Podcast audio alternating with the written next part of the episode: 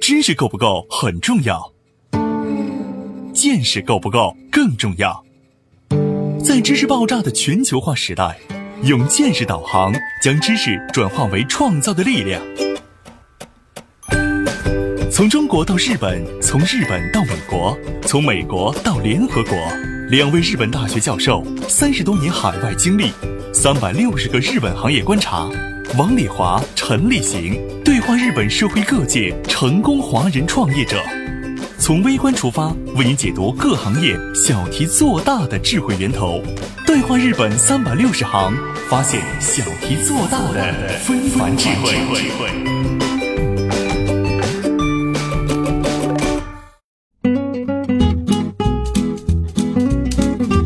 大家好，欢迎您收听今天的《对话日本三百六十行》，发现小题做大的非凡智慧。我是王礼华，对面的是日本关西学院大学社会学博士生导师、日本著名社会学家陈立行。陈老师你好，啊，王老师你好，今天我和陈老师一起继续和大家谈谈日本幼儿园和小学的现代教育方法。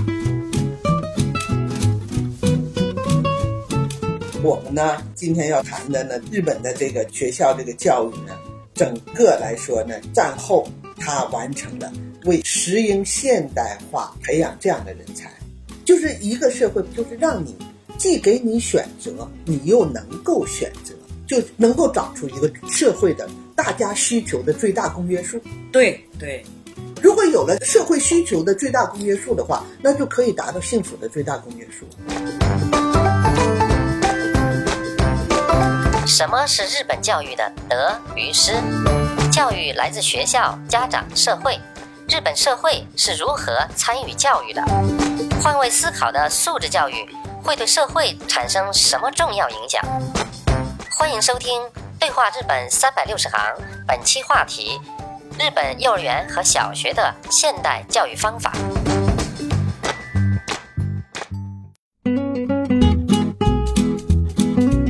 中国和日本呢，肯定哪个国家都一样，有好的地方，有不好的地方。我们在讲日本的这个就是好的地方，它肯定也有很多不好的地方。它把规矩做的太细了，它的临机应变的能力就特别差。对，这个在日本确实是这样的。日本，你看他在准备一个会议之前，把该能想到的全想到。我记得我有一次去那个意大利开学会。正好那个杂丘就是座长，就这一个会场的主管是日本人。意大利人平时对时间并不是特别这个啊，很很松散的对的，但是知道这个会场今天是日本人管，所以呢，意大利人也在意。下午一点钟开始下半场，这一点钟的时候，哎，意大利人全来了，座长就站在前面了，要组织会议了。他看了看手表，嗯，还有一分零三十秒，人都已经到齐了，还请大家再等一会儿，还有一分零三十秒，就是他死板到这种程度哈。然后意大利人反而也都笑了，就说：“哎，你看我们都来了，你还差一分三十秒啊！”而且他精确到秒，你确实说的，就我们谈的呢，是他的从权威嗯教育呢向责任素质教育过渡的一个好的一方面。嗯但是他当一些孩子出现一些问题的时候，嗯，尤其是到了高年级和中学，他跟家长之间这个沟通就确实少了。这个孩子呢，有的时候呢出现了一些问题的话，这个中间的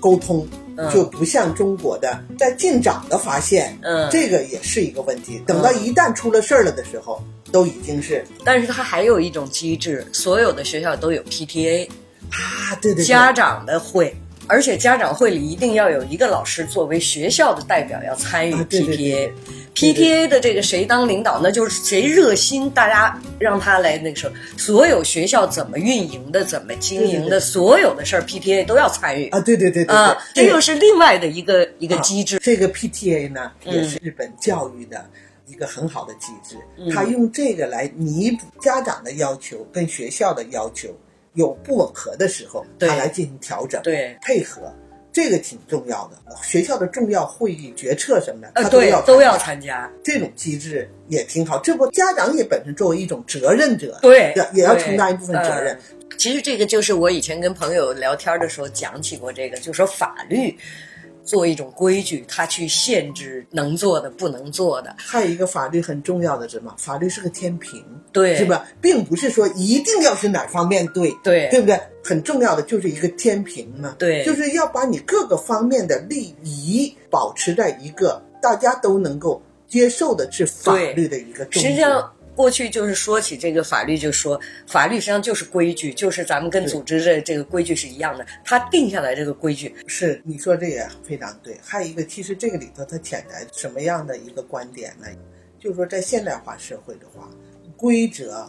规律、制度和法律吧，是保护个人的。嗯，对，传统社会没有这个，以为法律就是治你的，呃对对对法律对就是惩罚你的，对对这对？吧？制度就是惩罚你的，好像是这么一种感觉。对，像你刚才说的，规矩也好，嗯学校的制度也好，你在这个制度范围之内的话，你会过得非常安心，对，你受到它的保护，对对吧？对但是你说你要破坏这个制度，你要犯法的话，那个时候你要承担的这个成本就很很高高了了。日本在这个小学教育中，就让你感受到了，你如果遵守规矩的话，嗯大家你都保护你受保护，你嗯受保护。对对，你如果不守规矩的话，不受保护，或者对你就会有犯错误的这个成本。嗯所以这个是一个现代化社会一个最重要。可是我们不是，举例子说，咱们中国，我回去开车系那安全带。嗯，我们都已经成为习惯了，习惯对因为系这个安全带是为了保护你。对可是我回去，我到朋友那，我朋友整个假的东西，对对对对就往那一插，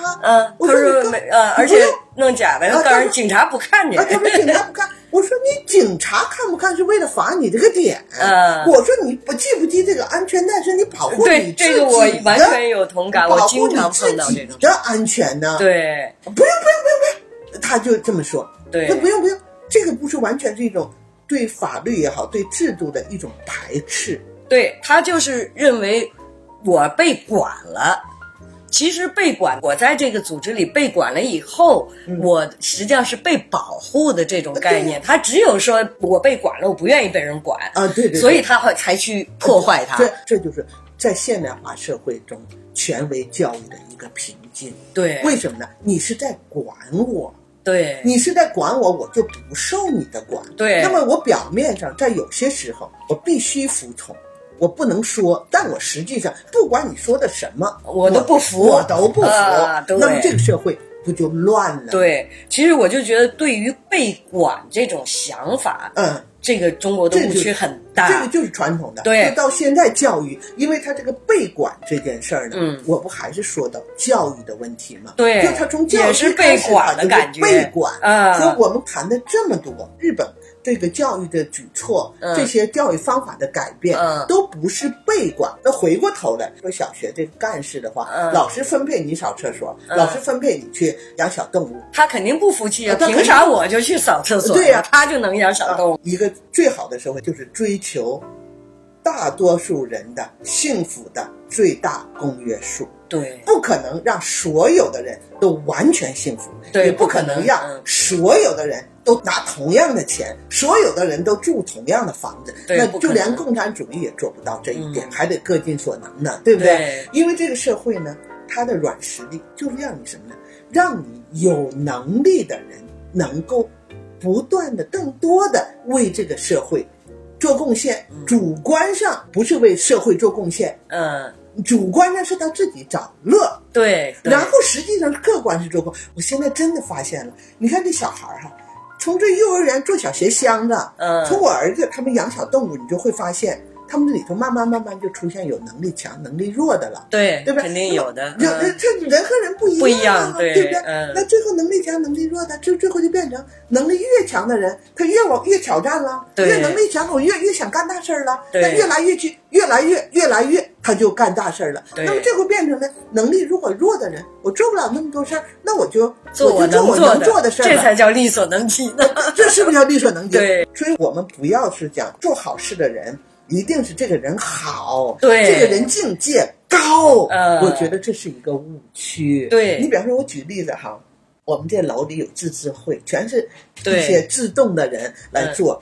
因为我是研究社会学的嘛，嗯我非常感兴趣，我就参加了两年。嗯，我原来是觉得哦，这些人确实都挺负责任，还可热，很累啊很累，很热心，嗯你知道吗？一年。每个月都有一次活动，前几天是什么那个扔豆子，节气的时候节扔气豆子对，然后呢，三月份呢，就像给小孩做一顿聚餐似的，嗯，一年有四次 barbecue，就是那哎野炊。烤我们有一个烤烤有一个肉吃大院嗯在烤肉吃，反正每个月都有事儿找吧。活动，嗯我原来啊是觉得他们都是热心人哈，嗯很很热心。结果我跟他们接触时间长了，嗯我发现与其说他们热心，你还不如说什么，嗯，这些人非常有能量。他们都是很多那些企业的什么领导啦，啊或者小小跳啦、社长什么都退休了，退休以后他们有的是能力，他们要想做事儿呢，他们高兴做，然后呢又借着这个机会呢，大家又凑在一起，嗯，有个交流，哎，有个交流嗯。像前几天他们不做这个扔豆子嘛，嗯他们不是到二月份呢，什么福库啊、纳卡什么啊对呃什么就是国欧迪哇、烧岛啊呃对鬼啊，你们出去，福啊进来，呃就对这样的嘛哈嗯。我当时就说。哎现在这种东西做的越来越少了，以后嗯这个传统都会慢慢都忘了。嗯完了那些人就说：“真是大伙儿都忘了，咱们才做着，让他们别忘。嗯要不然这些孩子们自己家的话，谁也不会，就说对现在也都对不玩玩这这个个了。就咱们做点这个，别让他们忘了。嗯，这说着话是，实际他们愿意做这件事儿，对嗯愿意去把豆子买回来，愿意挂个假脸儿，完了跟那小孩撇豆子什么的，这完全是做这件事儿是他们愿意做的事儿。嗯对对而对，且一是他们愿意做，第二是他们有能力做。嗯可是得出来的结果，你猜是啥？当这些年轻人的家里已经不再做这些传统的游戏的时候，嗯这个传统的游戏，这小孩儿高兴的不得了啊！那一天对来了对好多对小孩儿，嗯你说这不是教育是从哪儿来的？教育是学校、家长、社会。嗯哎呦，我这才知道这社会是这么教，那社会你靠谁教？如果你说让你们这些人组织这些人，你们是领导，你们是去做的话，人家不一定做。对就他这个社会，就这些人是啥呢？人和人的能力是不一样的，对他们有精力。其实好多人有的时候有心有余力不足的时候啊，，有有，所以我们肯定把那些心有余力不足的人都看成坏人，看成自私自利的人，啊或者是看成这些人不关心别人的人。啊我觉得这种是一种不一定误区对不对一定对。嗯人和人不一样，我说这种心有余力不足，不只是物质上的，有的时候有精神上的。对你比方说，她家里什么都不缺，有的是钱，可是她丈夫在外头有个小三儿，你说她这心里头她能舒服吗？她每天每天她能倒出这个时间，我来去做哪些公益事业吗？嗯，对不对？可是这世界上还有很多人很幸福的人，嗯他也不缺钱，经济上、精神上都有余力。对那么这个时候他会想做很多事情。那么如果这个时候你让这些人来做，一个社会创造一个这样的环境，让这些人在身体、物质和精神上都有余力的时候，让他们高高兴兴的给他们一个发挥做事的空间的时候，得出来的效果是一个社会的资源的一个再统合。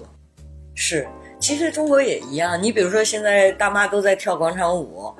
她怎么那么有组织能力呢？她并不是说，呃，谁要求她，每一个跳广场舞的那个点儿的地方都有几个特别热心的，她有能力、有余力，又愿意组织大家的。有的人呢，就是跟着去跳的嗯对对，啊，这个实际上就是一样的，哪个国家都有这种，对对都有，肯定都是有能力、有现象对的呀、，我自己感觉，我们不必要去表扬那些做事儿的人，是你们大公无私，大公无私你们是五好学生、 五好家庭，没有必要做这个。对她有能力，她自己就做了。对了，啊，然后他呢想要的并不是你来表扬他，对他只要把这件事儿做成了，他就很高兴。呃对，现代化社会它的软实力是什么？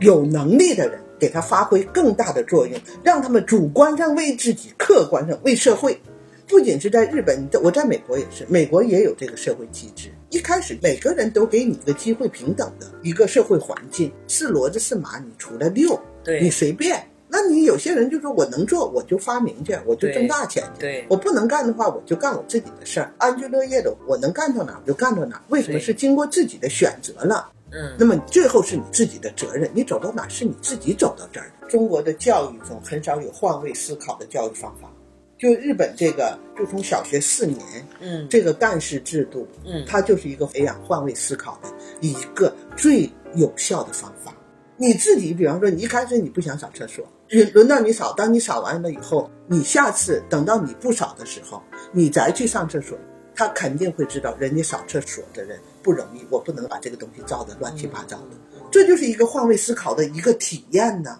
对，这个和你告诉你们大家要讲究卫生，要认真注意使用厕所一点关系都没有。对，对，这因为嗯教育嘛，教育一定不能是用口号，对。教育方法这个换位思考，我做过这样一个实验，我问中国的学生和日本的学生，比如说有一个公司，你呢是这个公司里工作的员工哈，你上面有一个科长，你想当科长，你怎么样让他把这个位置给空出来？这个我问过日本和中国，当然各种各样的回答哈，但是有一个倾向性。日本人是说，那我一定好好工作，我把我们的课做的成绩最优秀，那么我们的科长就能升到部长去了。那我就当这个科长了嘛，这就达到目的了哈。而我问了很多中国倾向性是什么呢？这个科长领导能力不行，他哪块儿做的不我好，把它整下去以啊，后我把他整下去，就我我当科长，显示出我比他能力强，我才能上去。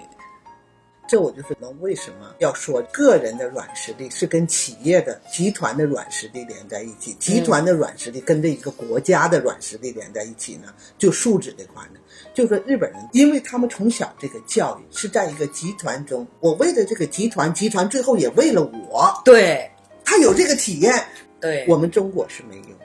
中国，因为你在这个班级里的时候，你做的所有的事情，你做了多少努力，都是干部的功劳。对那个干部，你把这事儿做好了，是老师的功劳。咱们举例子说，就是大扫除的时候，嗯比方说做完以后，完这个时候老师恐怕很少有表扬真正努力工作的这个人。然后这个时候表扬啥呢？表扬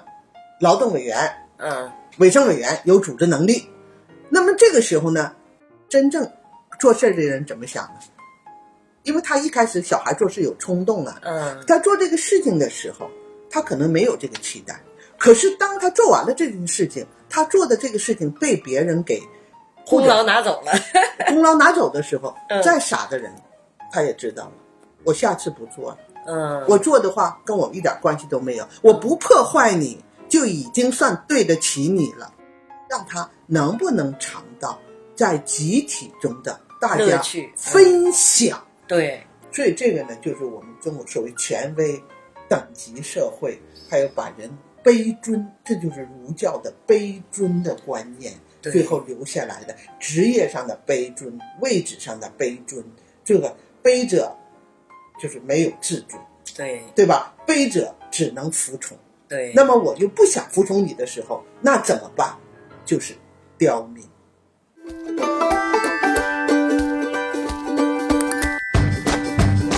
西方宗教和东方儒教分别是在什么社会背景下产生的？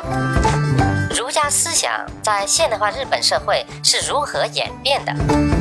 日本吸引西方人的特殊魅力在哪里？日本的学校教育和家庭教育是怎么分工的？欢迎收听《对话日本三百六十行》，本期话题：日本幼儿园和小学的现代教育方法。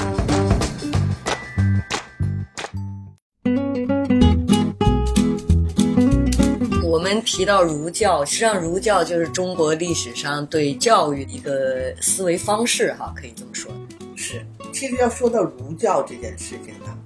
儒教它是产生于中国农耕社会，这是你不能排斥的，因为对，农耕社会跟狩猎社会一个最大的不同嗯，就是狩猎社会，你不用去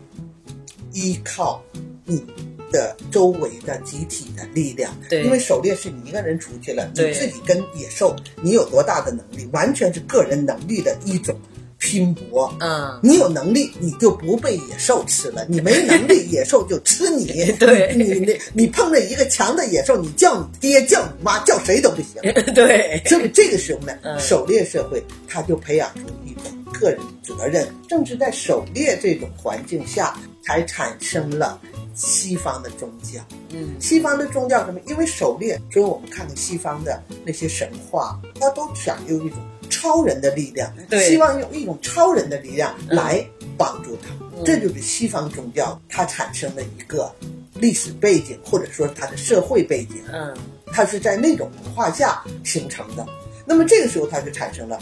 叫做个人的责任和个人对神和之间的关系。啊，儒教不一样，嗯儒教我们是在农耕社会，农耕社会一个最重要的就是你离不开别人。你今天这个土地，你再努力的话，嗯别人家那个土地上头有虫子也跑到你家来。啊，那就是说，实际上呢，农耕社会的一个最重要的一个它的基础，就是一定要我为人人，才能人人为我。对，那么我为人人人为我做不到怎么办呢？所以儒教呢是在农耕这个社会环境的基础上，它创立了一套理论，悲尊的理论。就是你没能力你就得服从，啊然后大家没能力才会啊对对对才完会了给你带来一呃，些这个有能力的人走在前面，中国不是叫做能者多劳？那我的过去的大家族都是这样的，嗯有能力这个人在这家里头挺大头，对做很多事情。那么实际在这个大家族中，资源分配是非常非常的不合理的。嗯，哦因为大家族中吧分房嗯，知道吗？老大那房，老二这房，老对三这东房，老西四这嘛都房。不一样，你比方这四房，假设四嗯个儿子，一个大家里头绝对不能让这四个儿子都去上学。嗯，那么这时候怎么办？在这四个中要选一个花钱，全让都他去上供他学一个供他吧。嗯将来让他光宗耀祖，对不对？嗯中国历史上各个家族根本没有一个公平的机制，嗯说我我们这家里有个什么，大家来选，嗯没这一说。对，完怎么办？家长制，家长制，家长说了算，一定要取得上边的人有权利的人的喜欢我，溜须拍马，把那三房的人就说别人的坏话，我然后让别人的承认我家的孩子好，然后让我孩子获得的利益。这个呢说起来是儒教的一个负面的东西，但是儒教呢它我我个人说，儒教它有它的有益性，在当时的农耕社会的话，嗯它这种尊卑嗯或者这种服从的这种机制，可以让这个大家族或者让一个集团嗯有很好的生产性。如果大家都听你的话，不就可以把这个整个这一个大家族的都组织好，它能发挥很好的机能，有很好的效率啊。嗯嗯它有它的这个合理性，合理性。对，可是日本也是一样。嗯日本也是这种懂，也有尊卑，所以他们你看吧，因为日本也是农耕社会，对对吧对对？它一直传统着，可是到了现代社会，就它发生变化了。对，现代社会里发生变化以后呢，它既需要集团的力量，嗯又需要个人的力量，对，所以你咱要靠顺从嗯来获取利益。靠溜须拍马来获取利益的这种东西，影响现代社会的效率。嗯对，每一个时代每一个对对对对，嗯每一个时都代有的变化。都我们有变现在呢，有些人说我们不能忘了历史，有些人说啊，那现代社会我们应该更往前冲，更像西方一样的。其实这都是极端。都是极端。日本虽然它经过了战争，经过了现代化，经过了战败，经过了很多的朝着现代化变革的这种过过程程，嗯但是它的主流价值观没有受到批判。啊，所以他们一直是处于在保留这个整个的价值结构的基础上，不断的进行往里头输改入革，好的输入东西新的东西。嗯进入到现代化以后，在这个集体主义、农耕社会的这种传统的基础上，导入了这种尊重个人、尊重选择，才变成了它现在一点一点的朝着实行了现代化发展。对，那与此同时，它又保持了它日本传统的一些东西，所以呢，日本这个社会对于西方人，日本是一个非常有魅力的国家。对它很特殊，确实它很特殊。啊嗯，中国现在呢，就传统的东西，虽然经过一场革命以后，可是我们没有导入新的东西。啊，对。但是我想通过我们现在这样的聊，肯定也有很多不同意见哈，嗯会说我们也在培养有独立思考能力的人，我们的教育不是说百分之百不好哈。我们没有说中国的教育百分之百的不好。，对，我是觉得呢，中国的教育呢，在培养能力方面可能不差，比如说考试成绩特别好，到哪儿去也有很多优秀的人都能看得出来到。哎这是教育的一个智力的问题，就是在智力培养这方面，嗯中国不一定差对，真的不差啊。但是嗯我不是说教育吧，你是教育什么人？就是我们中国还没有摆脱出走出农耕社会，参照物是别人的，对，这么一个思维方式，这个教育还没有做到这一点。对我不管我们有多少钱，对所以我为什么说日本它这个战后它这个教育是真的做到了，让你每个人根据你自己的一个选择以后，你最好知道你喜欢做啥。嗯另外还有一个能做 啥喜欢做和能做、想做和能做的还有个区别。对最后从喜欢到我能做的事儿，那我在我能做这个地方找一个平衡。OK，每个人他自己内心的高兴啊。对对你对那你要是那么比的话，中国不有一句话吗？嗯人比人得死啊，对，真货的比是货得扔啊，对那你还活什么劲儿啊？对不对？它不是那么回事儿。嗯你一个人的话，我就是有的时候在想哈，那个小孩儿他做那一个小木头鞋箱子做成了，和那个马云今天拿十个亿没啥区别，是不是一回事儿？对这是感觉呀、他的实力在哪？当他有这种高高兴兴的一种满足的感觉的话，他会把他的这个工作自然就乐业了。对他一乐业以后，这个社会就支撑着他这个企业，这个企业支撑着他这个社会。所以我们归根结底讲到日本战后的教育改革这个方式，就是我们可以借鉴的一些东西哈。对对，尤其是他这个幼儿园、小学的嗯对这个教育方针。当然了，日本也出现这个问题，因为日本这个小学的教育方针，他们强调是重素质教育，嗯，所以呢。这个智力的教育，最后要想考上好大学，你不上补习班儿是不行的。对 对不对？学校不管你这事儿，日本真是他这个小学教育、公立教育，嗯他重的是素质教育，对，培养起你呀，在这个现代化社会的嗯，人格、这种素质和你的基本的能力。对你要往上一步走，嗯对不 起，你自己家对花钱对去对上对补习班，你对才能考进好的学对校。，对你就是包括像参加奥林匹克的这些特优秀的体育明星们哈，嗯都是自己花钱从小那个什么，很多都是靠家长，他靠公立教育的话，嗯日本的公立教育叫做素质教育、精英教育。对不起，靠家长。对对，所以咱们这个家庭教育这一块儿也够咱们聊的，哎呀，那一块儿就更多了，咱们对在别的地方再聊。好了，感谢你收听今天的对话日本三百六十行。我们下期对话主题：软实力为日本带来的超值回报，为你解密日本商业经营秘诀。同样是一颗大葱，为什么日本的能比我们的多卖六倍的价钱？一起发现软实力为日本带来的众多超值回报。我们下期再会。